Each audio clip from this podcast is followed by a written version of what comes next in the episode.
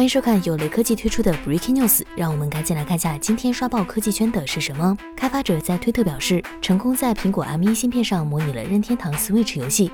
他们在 M1 Mac 上运行了《超级马里奥奥德赛》，开发人员能够通过开源 Uzu 模拟器实现这一操作。他们使用了高性能 3D 图形 API Vulkan。由于 Molten VK 的限制，这一模拟并不完美。Molten VK 是将 Vulkan 映射到 macOS 和 iOS 上的苹果 Metal 框架的运行时库。屏幕截图显示，《超级马里奥奥德赛》运行在搭载 M1 芯片的13英寸 MacBook Pro 上，运行 macOS 11.0.1操作系统。任天堂 Switch 和 M1 Mac 的处理器都基于 ARM 架构，游戏能通过模拟器在 M1 版 Mac 上运行，算不上是什么新鲜事。而且从芯片性能的角度来看，M1 要比 Switch 强。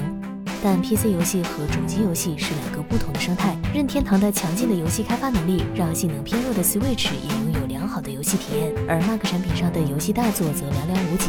目前而言，即使 M1 性能很强，但用它来玩游戏恐怕会让人失望。